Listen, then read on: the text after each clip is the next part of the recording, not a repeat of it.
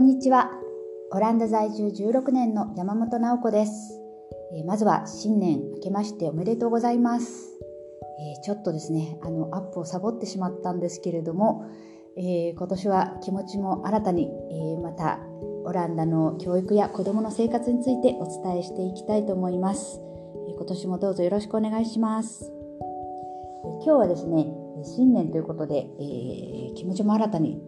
オランダの出産事情についてえお伝えしたいと思います。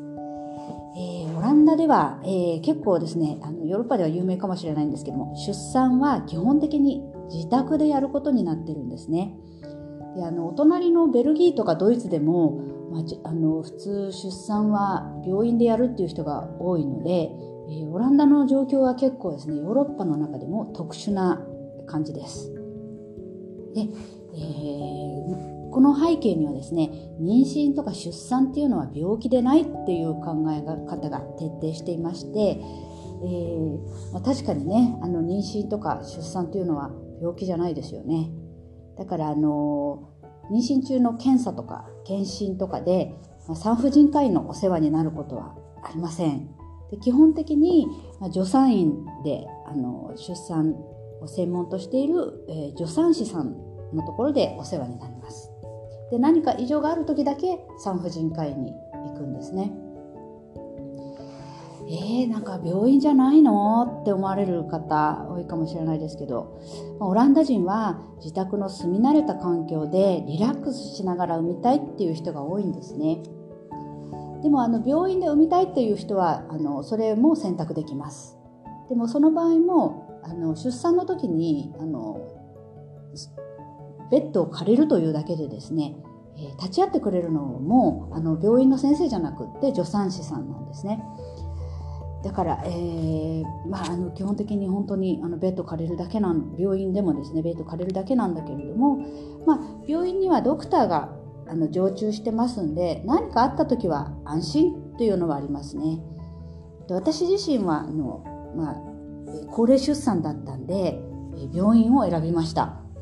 で、えーまあ、それ結果的に正解だったんですね。あの私の場合最後のうわって息むところでちょっと息みの時間が長すぎるっていうことになりましてちょっと先生に見てもらった方がいいんじゃないかって言ってで、まあ、病院だったんですぐ先生が見に来てくれたんですけどもしそれが自宅だったらもしかしたらその一番大変ななんかこう生きんでる時にあの車で病院に行かなきゃいけないとかそういう事態になってたのかななんてあの思います。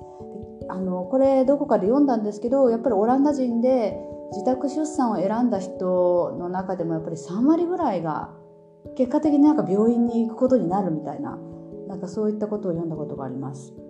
だから、まあ、あのやっぱり外国人として不安もありますし、えーまあ、高齢出産なんかの方とか、まあ、ちょっと不安のある方はやっぱり病院を選ばれた方がいいのかなと思います。病院はですね結構あの快適であの個室になってましてちゃんとシャワーとかあのお風呂もついているような個室ですね。で結まあ、陣痛と陣痛の間に、まあ、少し間隔があって余裕のある人は、まあ、途中お風呂に入りなさいよあの温めるともっとリラックスできるわよとかあの言われるんですね。で私も言われたんだけど、まあ、ちょっと私の場合なんか痛みの感覚がかなり迫ってたんでもうなんかその余裕がなんか心理的にもなくて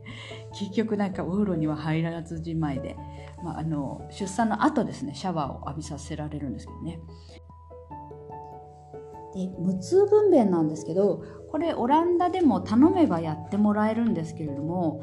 ああんまりですねオランダ人はこれをやらないんですね。これもやっぱりあの出産とか、病気じゃないしあの自然に任せるみたいなのが一番いいっていうような考え方が根底にはあると思います。まあ、アメリカとかではねもう本当歯の治療の麻酔みたいにあの無痛分娩が復旧してるって聞いたんでなんかアメリカ人なんかはですねこの話すると「えー、無痛なしでやるなんてちょっとバカじゃないの？みたいなそういう反応もあるんですけどまああの私もですねこれ経験してみてあのあのなんか痛みがないとうわんって痛め生きめないんじゃないかなっていう気もちょっとするんですけどこれ結構賛否両論あると思います。でもオランダ人オランダではあんまり普及してないということですね。あのまあ、これ医療ですねオランダ医療全般的に、まあ、自然が一番みたいなあの考え方がありましてま普通の病気とかでもですねちょっとした病気なんかだとあんまり薬とかももらえなくて自然治癒をするのが一番だみたいなそういう感じなんですね。だから日本から来られた方とかすごく最初は何もやってもらえないみたいなあの違和感もすごくあると思うんですけども私もすごく最初そうだったんですけど長年住んでようやくですねなんかこっちの方が普通なのかなって思うようになりました体にもねいいですしあのあんまりね抗生物質とかもあの薬とかいっぱい飲むってやっぱり良くないですよね。ただやっぱり日本人はあのオランダ人とはちょっとスタミナが違うと思いますしあのちっちゃい子とかご老人とかですね体力のない人とかはやっぱりあの薬の助けが必要な時ありますんで、まあ、ちょっと様子を見てもうちょっとやばいなと思ったらあのもう大げさに言うぐらいの例えば熱があのもう1週間も続いてるんですとかちょっとですね大げさに言うぐらいな感じで助けてもらった方がいい時もあるのであの注意した方がいいと思います。まあ、ちょっと余談でしたけれども、えーまあ、そういったわけで無痛分娩っていうのはあんまないんだけれども私あの実は2人目の時はですね無痛分娩頼んだんですね。それは何でできたかというと、まあ、あの1人ああの2人目の時ですね赤ちゃんが小さいかもしれないって言われて、えー、その助産師さんじゃなくてもともと産婦人科の方にお世話になっていたんですね。なのでそこであの無痛分娩できますかって言ったらあのできるよって言われてたんですね。1人目もあの1人目はちょっとあの出産の痛みどんな感じなのかなってちょっと味わってみたかったっていうのもあるんであの普通にしたんですけどなんか2人目はもう1回痛みも味わったし今度無痛分娩やってみようかなみたいな感じであの軽くお願いしたんですけど結局なんかその無痛分娩を決めた日その日取りを決めるんですがその日よりも先にですねあの陣痛が来てしまってでもう病院に行った時にはもうすでに結構子宮口とか開いてたんであの私はその時でもまだあの無痛にしてもらえるもんだと思っていたんですけれども病院に行ったらもうあのここまで来てたら無痛はできないって言われてすごいショックだったんですけどで結局無痛分娩はできませんでした。だからあの、まあ、その無痛分娩を頼んで予定日を決めてやっていてもそれより早く陣痛来ちゃった場合はオランダって割とあの陣痛間隔がかなりあの短くなるまで病院に来るなって言われるんであの連れてってもらえなかったりするんであのもう無痛分娩やってもらえないと思った方がいいと思います。で、えー、そんなこんなであの、まあ、無事に出産した後はですねあの病院のベッドを借りただけなんで2時間ぐらい休んだら帰らなく家に帰んなくちゃいけないんですね。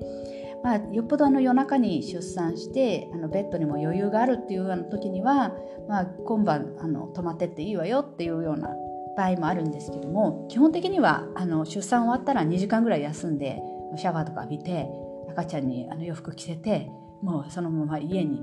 赤ちゃんと一緒に帰るっていうのが普通なんですね。その前にですねあの出産後あの割と休憩してる時にサンドイッチみたいのが出るんですよサンドイッチって言ってもなんかすごいあのただあの薄い食パンにあのハムを1枚ペロッと乗せただけみたいなすごくあの質素なあの食事が出ますで私もなんか最初の子供の時にえー、こんな大仕事したのにこんなあの質素な食事とかって思って2人目の時はちょっとあのちょっと鈍痛が始まったかなみたいなぐらいの時にあのいなり寿司を作ってあのタッパに詰めて自分で持っていきました。でそれあのやっぱり出産後に食べたらすごく美味しかったんであの皆さんももしあのそちょっと余裕あったら自分でおにぎりとか作って持っていかれるといいかなと思います。というわけで、えー、今日はオランダの出産について、えー、お伝えしました、えー、次回はですねこの出産後にじゃあどんなことがあるのとか出産後にやるオランダ人の習慣についてお伝えしたいと思います。お楽しみに。